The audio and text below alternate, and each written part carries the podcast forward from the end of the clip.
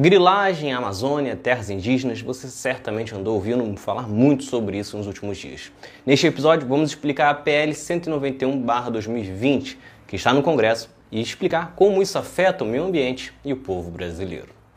É Pilatos lá na Bíblia quem nos diz, e também faleceu por ter pescoço o infeliz autor da guilhotina de Paris.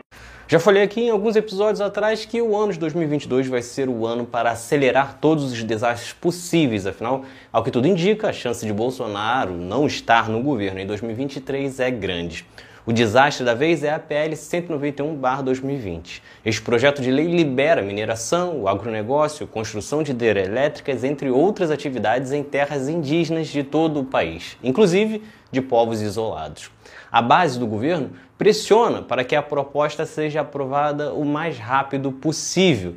O projeto é antigo, de 2020, encaminhado inclusive pelo ex-ministro e atual candidato à presidência Sérgio Moro, mas que ficou engavetado e só retornou agora, aproveitando que o foco do noticiário está na guerra entre Rússia e Ucrânia.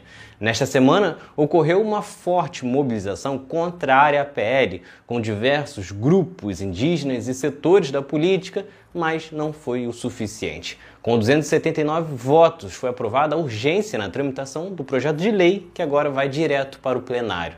Durante a votação, União Brasil, PP, PL, PSD, Republicanos, PSDB, o Bloco Novo, Cidadania, PV e Solidariedade, o governo e a maioria encaminharam um voto sim. PT, PSB, PDT, PSOL, PCdoB, Rede, Minoria e Oposição encaminharam voto não e o MDB liberou sua bancada. A alegação para acelerar o processo e não ter sequer discussão é de que desta forma o Brasil pode diminuir a dependência brasileira de fertilizantes importados. Porém, um levantamento feito pelo Instituto Socioambiental apontou que os requerimentos para extração em áreas indígenas são inferior a 1,6%. Em contraponto, a aprovação desta PL traria sérios riscos à vida dos indígenas, Além da violência contra esses povos, a atuação dessas atividades pode contaminar peixes, rios e dificultar a sobrevivência de uma comunidade movimentada pela agricultura.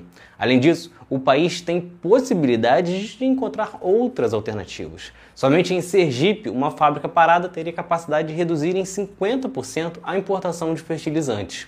Hoje, 80% dos fertilizantes usados na produção agrícola vêm do exterior, algo que se agravou especialmente em 2017, quando, após o impeachment de Dilma, o Brasil decidiu que a Petrobras deveria abandonar a produção de fertilizantes e passou a vender as suas fábricas no país.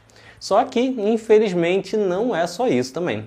Este projeto de lei faz parte de um pacote de destruição ambiental que conta com outros dois projetos de lei. Um que flexibiliza o licenciamento ambiental, a PL 2159-2021, e o que amplia o uso de agrotóxicos, da PL 6299-2002. Esta última que ficou conhecida como PL do veneno.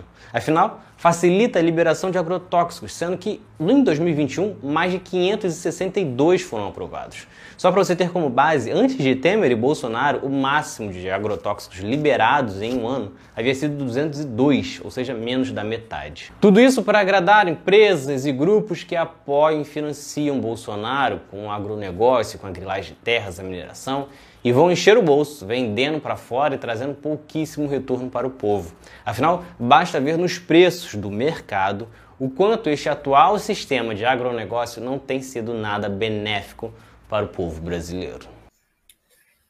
Então é isso. Se vocês gostaram, curtam, se inscrevam e assistam os próximos vídeos do outro lado da história. Valeu!